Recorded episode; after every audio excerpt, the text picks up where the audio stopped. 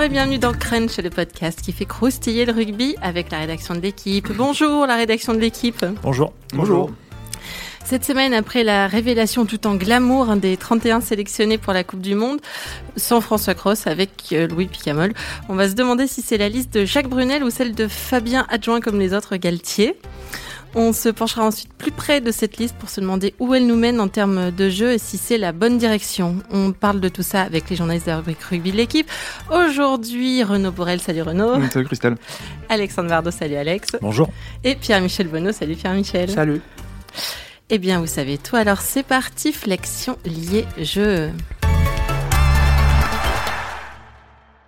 Donc hier, dans le journal de 20h de TF1, après des reportages sur l'importance du pantalon cargo dans la garde-robe adolescente, les étonnants champs d'olivier de l'île de Shodoshima au Japon, ou l'inquiétude autour de la hausse des températures de la Méditerranée qui a fait dire à une nageuse « on se croirait dans une grande baignoire ». Le sélectionneur de l'équipe de France, Jacques Brunel, a donné sa liste de 31 joueurs pour la Coupe du Monde, celle qui commence le, 20 septembre. Le 21 pour les Bleus, devant 4,7 millions de téléspectateurs, hein, belle, belle audience des Bleus à relativiser vu qu'il n'y avait pas de commissaire Magellan en face. Le sélectionneur a annoncé des noms, par exemple Romain Tamac, Bernard Leroux, Louis Picamol, mais par exemple pas François Cross. On sait bien que Fabien Galtier est un adjoint comme les autres.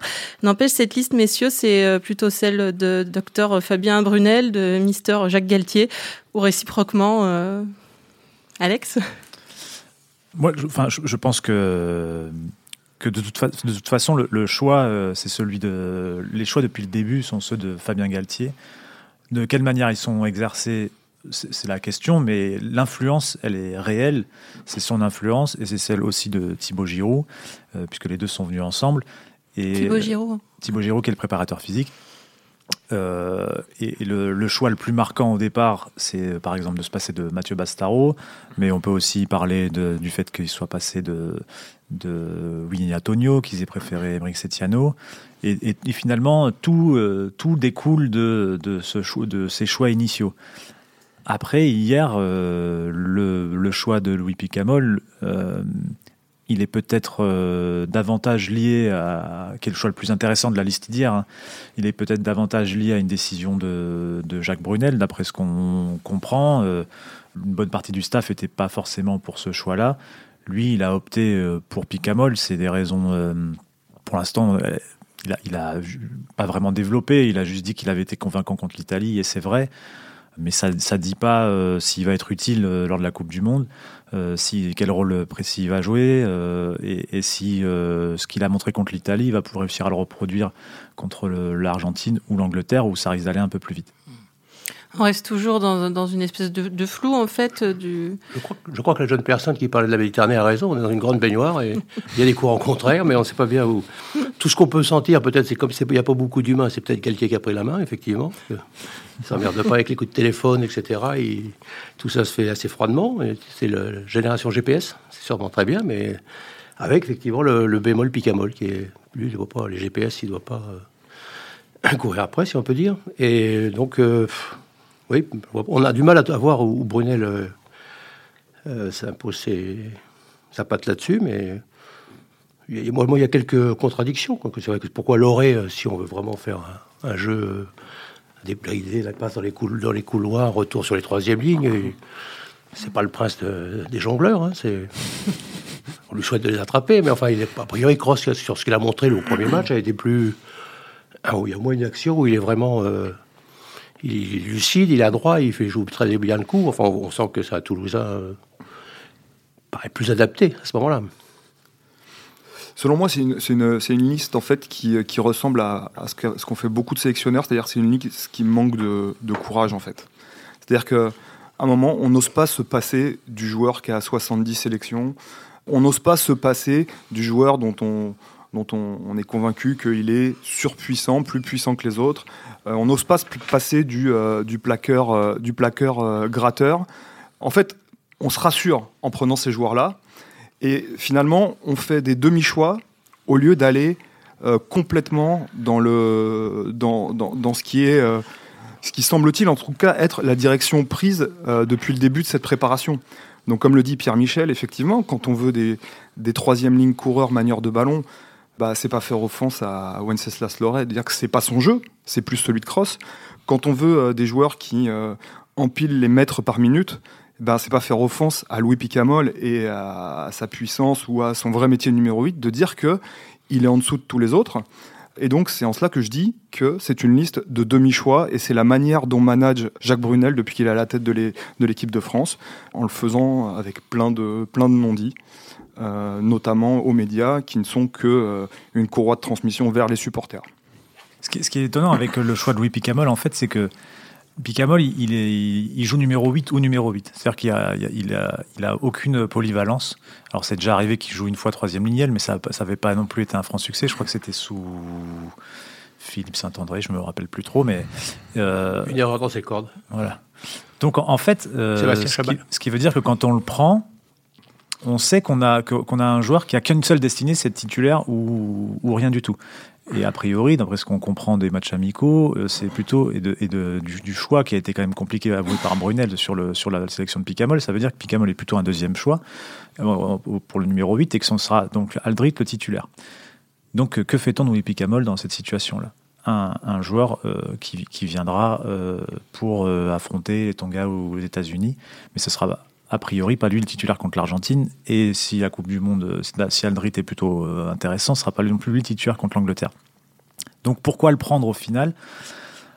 Hier, on se posait la question est-ce que c'est -ce c'est lié à, au fait que pour Jacques Brunel, il était plus facile d'écarter Louis Picamol, euh, d'écarter, je veux dire, Félix Lambé et Romain Taofifenua, qui sont deux jeunes internationaux, qui n'ont pas une stature, qui n'ont pas une grande expérience. Est-ce que c'est plus facile de les écarter eux plutôt que d'écarter le Picamol? Est-ce que ça explique le choix du Picamol? C'était une, question qu'on se posait parce qu'en fait la justification, elle est pas la justification, la justification sportive est pas évidente. Après, aucune de ces justifications n'était très euh, non plus. tranchée. Hein. dans le, le, cas du deuxième ouvreur, euh, il n'y a pas de cohérence entre Lopez et Ntamak. Ce n'est pas, les, pas les mêmes. Peut-être que Bello aurait dû faire une doublure de Lopez plus cohérente. Alors, ça, ça, ça, dit, ça indique pas clairement vers quel jeu ils partent. Ça, selon qui sera titulaire à l'ouverture. Après, je pense qu'un 10, il peut se glisser dans la peau d'un. Entre, entre Lopez et Ntamak, j'ai pas vu de grande différence sur les matchs de préparation. Dans la peau, mais dans les pieds, c'est pas sûr. Ah, dans les pieds, c'est plus. Euh, ce qui est étonnant, c'est c'est comme ça au moment de partir à la Coupe du Monde, mais j'ai l'impression qu'on a déjà vécu ça sur des, des, des non, mais voilà, des, compositions. C'est de tout à coup bah, refaire basculer un Arthur Itouria qui est, qui est rayonnant depuis qu'il est passé en troisième ligne, bah, de, l'accrocher un destin vraisemblablement un peu plus de deuxième ligne, alors que on n'a pas senti un enthousiasme débordant euh, quand il est quand il est en plus c'est quelqu'un d'assez franc et d'assez d'assez cash. Quand il est venu en conf de presse la, la, semaine dernière euh, où il a joué deuxième ligne pour le dernier test contre l'Écosse on n'a pas senti chez lui l'envie débordante d'y retourner. Et finalement euh, bon, bah, on lui impose quasiment ce choix pour la Coupe du Monde, euh, alors que ça fait euh, un an et demi qu'il n'est plus que troisième ligne, par exemple. Tout à coup, Ficou redevient ailier. En tout cas. T'as quatre joueurs qui partent qui n'ont pas fait de préparation? Voilà. Bamba, Leroux, Gabriel qui a fait un match, donc, Eva Katawa. Donc peu de, peu, de, peu de garanties sur, effectivement sur leur état de forme sur place. Donc Bon, bah, c'est l'histoire de toutes les compositions d'équipe, mais ce qui, de, France, de, France. ouais, de France, voilà, exactement. Mais c'est là où je voulais en venir, Pierre-Michel. c'est que, c'est que ça n'existe que chez nous. Et depuis tout le temps. Voilà. Depuis très longtemps. Non mais, non mais les, All Blacks, c'était déjà Monsieur Bricolage. Les All Blacks, les All Blacks euh, choisissent de se passer de, de, Wayne Franks, qui est, qui, est un, qui est un pilier immense chez eux. Et ben, Steve Hansen, il explique pourquoi. Il le dit clairement. Voilà. Eddie Jones, euh, quand il choisit de sanctionner deux joueurs qui se sont accrochés à l'entraînement, il explique pourquoi. Et nous, on a encore des sélectionneurs qui ne nous expliquent pas euh, leur choix, mais peut-être parce qu'ils ont du mal à se les expliquer eux-mêmes. Donc, euh, peut-être ça revient peut-être à la question de départ aussi. C'est peut-être parce qu'il y a des choix qui ne sont pas tout à fait les leurs et que Brunel a fait peut-être un peu de mal à justifier les, choix que peut faire Galtier. Ouais, mais d'où mon, mon, propos de départ, où ce ne sont que des demi-décisions. C'est-à-dire, bon, alors je vais ménager la chèvre et le chou. Donc, euh, bon, on a décidé de partir sur ce jeu-là qui est pas vraiment celui que je mettais en place quand j'étais tout seul aux manettes. Donc, il va nous falloir un peu de ces joueurs-là. Mais bon, je vais quand même pas partir sur des mecs bien lourds et bien costauds parce que moi, c'est plutôt ma cam de joueurs. Donc, j'emmène aussi ceux-là. Après, c'est vrai qu'on est très très léger en expérience. Hein. Ah oui. Alors, soit tu, soit tu fais le sacrifice complet de l'expérience, tu t'emmènes que vraiment que des jeunes. Après, c'est marrant où tu, prends le risque, par exemple, que Fofana puisse se blesser. Ça lui a quand même arrivé deux fois, en, bah, deux fois en trois matchs de préparation, en deux, trois matchs de préparation. Il fait un forfait et une sortie tu te, baser euh, l'homme de base de la ligne d'arrière, ça, ça fout les jetons quand même. hein. non?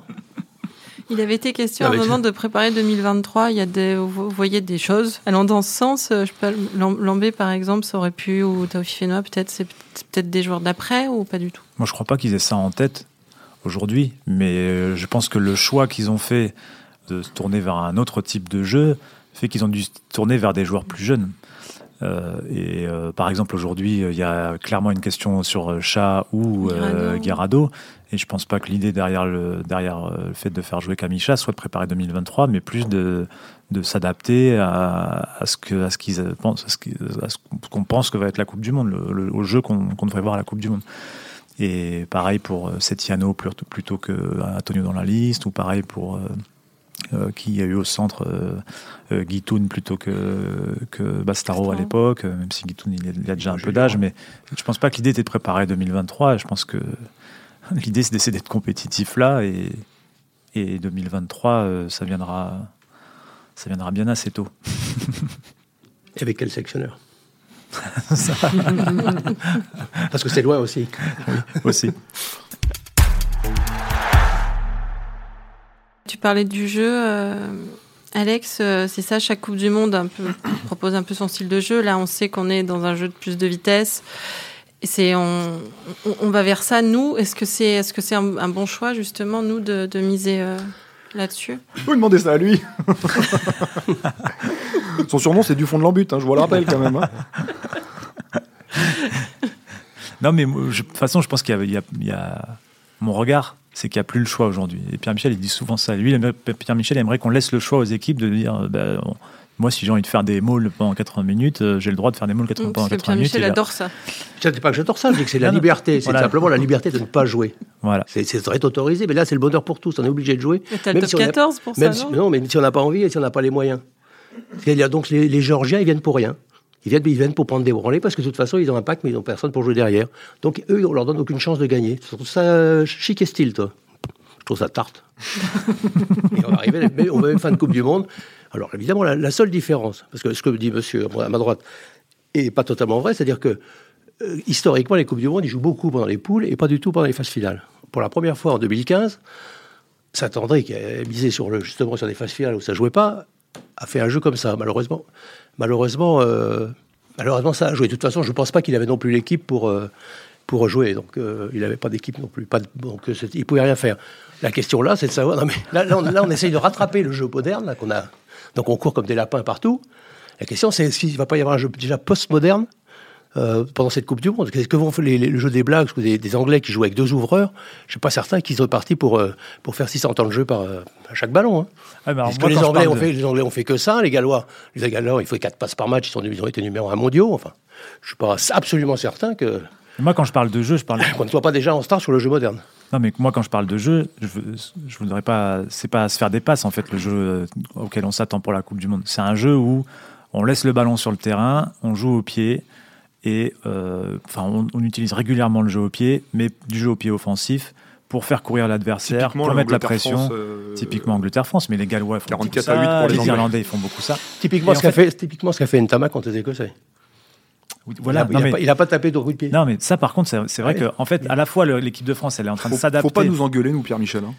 À la Je fois, n'engueule pas, j'explique, tranquillement aux gens. à la fois l'équipe de France, elle est en train de s'adapter parce qu'elle a notamment sur le travail de la préparation physique et sur le profil des joueurs.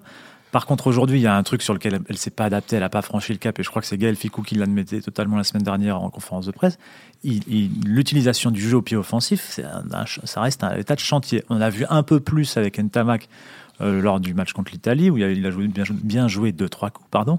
Mais par contre, l'utilisation purement tactique, c'est-à-dire de mettre les coups de pied en les coins, presser, etc., ça, on n'y est pas, alors que tous les autres y sont Mais on l'a ça en top 14 peu. Il y a des équipes qui le font, Clermont est pas mal là-dessus.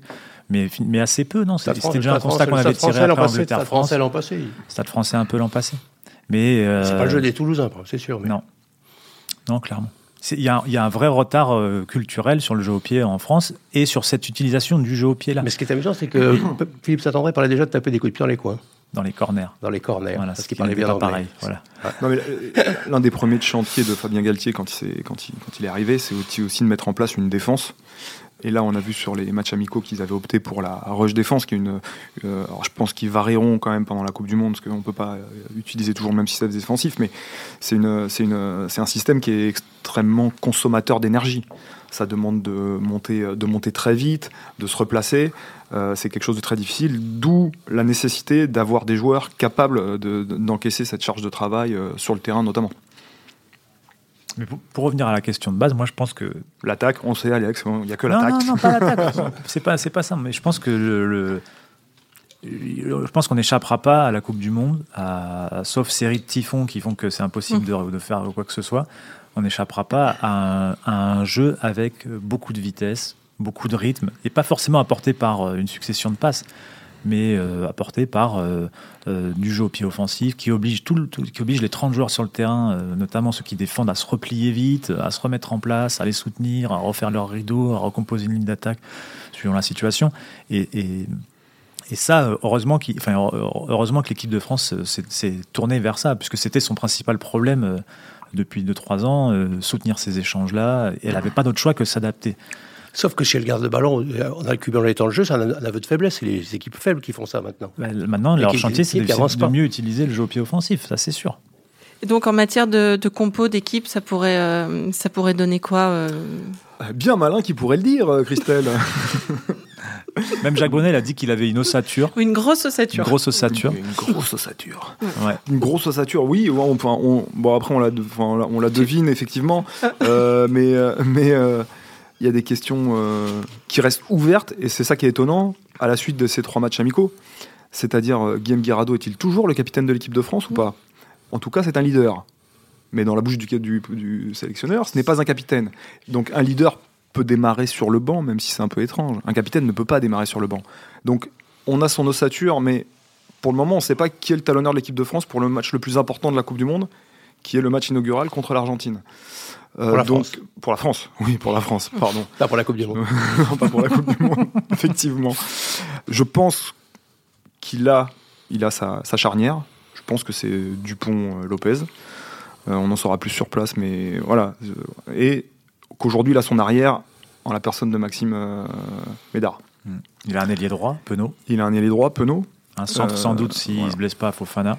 et il est ennuyé parce que la suspension de Gabriag lui a fait perdre euh, ce qui vraisemblablement était son attelage pour ce match-là, qui était Va- Vahamina Gabriag, qui, avait, qui a vraiment été très, qui a fait une, une préparation excellente et un très bon match con- contre l'Écosse à Nice, mais qui a pris trois semaines de suspension, donc qui manquera le, le- le- le pre- le premier match contre, contre les Argentins. Mais le roux mérite de commencer.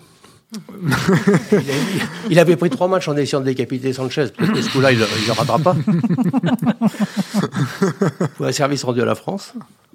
Juste, on peut changer un capitaine comme ça à trois semaines d'une Coupe du Monde ou... Tout Bah, est possible avec la fait, France. Il l'a déjà fait. Ça ose tout. C'est ça qu'on Parce que la vraie question, c'est est-ce qu'on peut, pour le dernier match de préparation à la Coupe du Monde, se passer de son capitaine et en nommer un autre? La réponse est oui, il l'a fait. Enfin, normalement, on pense que normalement, non, une équipe qui est, normalement constituée, on va dire, le dernier match de préparation, il y a trois semaines ensuite sans compétition, elle fait jouer son talonneur euh, capitaine, euh, parce qu'en plus, ce talonneur capitaine, il manque de temps de jeu. Ben non, donc ils, ont, décidé de partir sur autre chose, et ça dit bien que au-delà de ce que veut bien dire euh, aujourd'hui Jacques Brunel, ça dit bien qu'il y a, il y a une vraie question aujourd'hui sur, le, sur le, le- le nom du talonneur euh, qui commencera contre l'Argentine. On peut pas exclure que Guirado peut être diminué par des problèmes de côte. ou Un talonneur, c'est pas terrible dans les côtes en biais. Ouais, mais il a. C'est, c'est, c'est Mais dans pas, ces cas-là, ça- t'as ça- déjà essayé ça n'a pas été justifié comme ça, Oui, pas par Jacques pas le dire Brunel. dans ces cas-là? Et les informations ça. qui remontent, c'est pas du tout que c'est, c'est pas celle qui est blessée. Plutôt qu'effectivement, il est en dedans physiquement. Et... Mais, mais pourquoi ne pas le dire dans ce cas-là? Mais au-delà de ça, on ne sait pas non plus. euh, Donc on ne sait pas qui sera le deuxième ligne gauche. Non, vraisemblablement Ça- non, parce que là, c'est Leroux il- ou Ituria aujourd'hui. ou Ituria, mais Leroux n'a pas joué, Euh, donc il va y avoir un. Alors ils veulent pas parler d'un match amical parce que c'est interdit euh, selon la loi World Rugby, mais il y aura une espèce d'opposition raisonnée face à, vraisemblablement à un club japonais euh, en préparation qui euh, Ils peuvent voudra, perdre un joueur. voudra les, les remettre. Oui, voilà, ils peuvent perdre un joueur, mais en tout cas. Ah, Eric, non, mais Eric Bonneval, c'était, c'était Les fait remettre. le genou, euh, un match comme ça de mais préparation. au moins en- mettre dans le rythme des, des avant la joueurs qui n'ont nouvelle pas saison joué. 87. Euh, Tu veux dire le commentateur? Le commentateur, fin de carrière. Ah je ne mais- parle pas de l'ancien joueur de Toulon. Aujourd'hui, tu as, raison, Pierre-Michel. Est-ce que tu pars contre la contre l'Argentine avec Bamba et Leroux qui n'ont pas joué Euh, une seconde? Bamba et Leroux. Ah bah n'ont non, pas non, joué bon. une seconde. Pas les deux en tout cas. Après, tu as, euh, d'autres débats. A priori, le 8, ce sera Aldrit, mais qui pour l'accompagner? Est-ce que Ituria sera un troisième ligne ou un deuxième ligne? Est-ce que si Ituria est un troisième ligne, on fait aussi jouer Olivon, sachant que le- leur attelage n'a pas vraiment fonctionné dans le jeu au sol en Écosse? Euh, voilà, qui est le deuxième centre Euh, Qui est l'ailier gauche Euh, Est-ce que c'est Raka Est-ce que c'est UG Est-ce que c'est Fikou Euh, Voilà, il y a une ossature. On peut dire qu'il y a à peu près 7-8 joueurs ou 8-9, suivant si tu comptes euh, Lopez titulaire. euh, selon moi, je suis pas, pas certain aujourd'hui. J'ai l'impression qu'il a une longueur d'avance aussi, mais Ntamak a montré des choses intéressantes. Mais Après, ça fait 8-9 joueurs. Que, mais pour le reste, euh, il y a des trous. La seule chose intérêt à vraiment- commencer à faire un gros pack pour essayer de les tordre en mêlée, attendu que ça fait 4 matchs qui, qui volent comme des feuilles mortes en mêlée, les Argentins. c'est pas totalement vain. même C'est si- quoi, un- même- c'est quoi un gros pack aujourd'hui avec la liste? Picamol, sûr, par exemple. Si tu vas un peu leur casser la gueule. Aldrit, il Si, casse bien la gueule aussi. hein. après, il faut vraiment une deuxième ligne pour, euh, pour résister à, aux furieux argentins. Et c'est pas des comiques, hein. Hmm. Petit. euh, Si, la, Vanini, Vanini. la Vanini, il est drôle, il a de l'humour. oui. Ouais. Non, la seule chose qui a été euh, positive euh, dans le management de, cette équipe de France pendant, pendant ces, tests-là, ça a été de, de filer euh, les clés du camion à Dupont. Voilà, de l'installer dans un rôle de patron en numéro 9. Alors, après, est-ce que c'est un bon ou un mauvais choix C'est un autre débat. Mais en tout cas, il y a eu cette démarche de mettre en confiance son, son demi de mêlée. M- Personnellement, je pense aussi son demi d'ouverture de leur donner du temps de jeu ensemble pour qu'ils arrivent relativement euh, au point plutôt que de vouloir à tout prix brasser et voir tout le monde. Ça, je trouve qu'à la charnière, c'était pas, pas complètement, euh, complètement idiot. Je pense que c'était aussi l'intention au centre. Euh, si Fofana avait pas déclaré forfait une fois de plus, il aurait sans doute rejoué avec, comment avec Fikou, sachant que l'intention originelle, c'était quand même de, le faire jouer avec Doumerou, qui s'est blessé, lui, enfin, qui a déclaré forfait pour la Coupe du Monde. Donc, il y avait ces intentions-là qui ont été complètement euh, blackboulées par la composition d'équipe euh, du, du second test, qui finalement, euh, bah, partit dans tous les sens, quoi. On n'a pas bien compris là que la.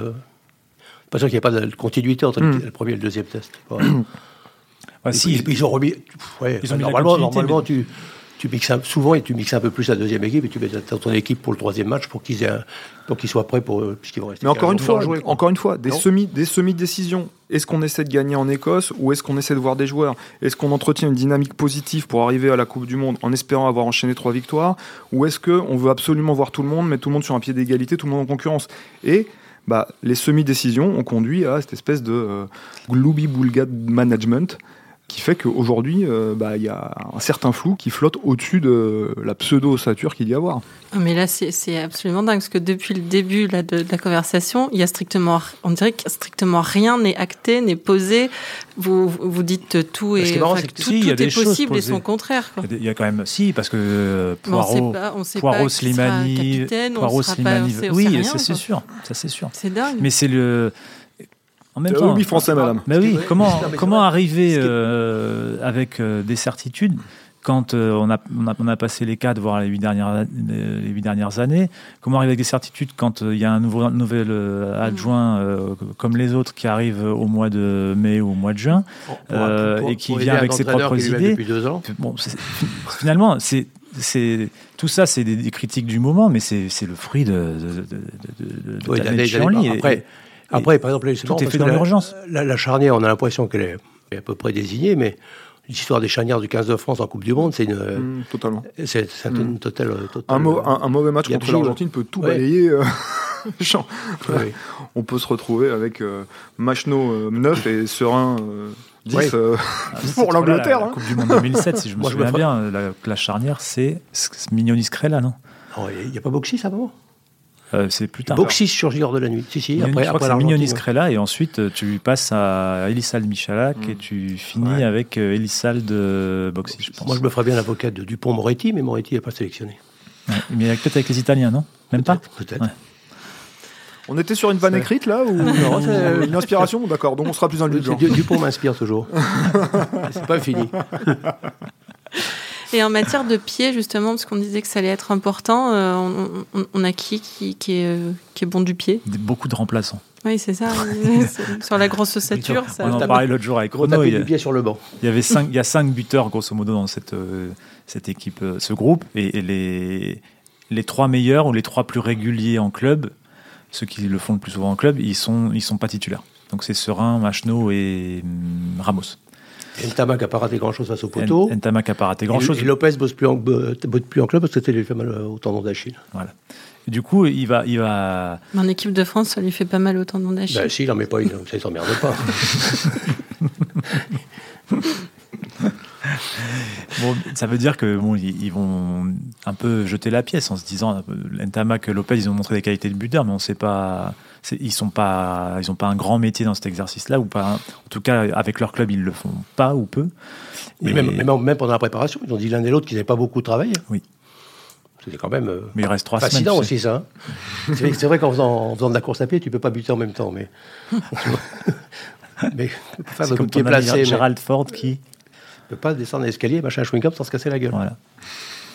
Et après, c'est sur les blondes qu'on fait des blagues. Il était blond, Ford, Charles Ford. Il est assez blond. D'accord. Comment ça, tu l'as pas connu Et Gérald Deux ans près. Euh, vous avez autre chose à ajouter, messieurs, ou on a fait le tour? Que le meilleur gagne, mais pas trop souvent.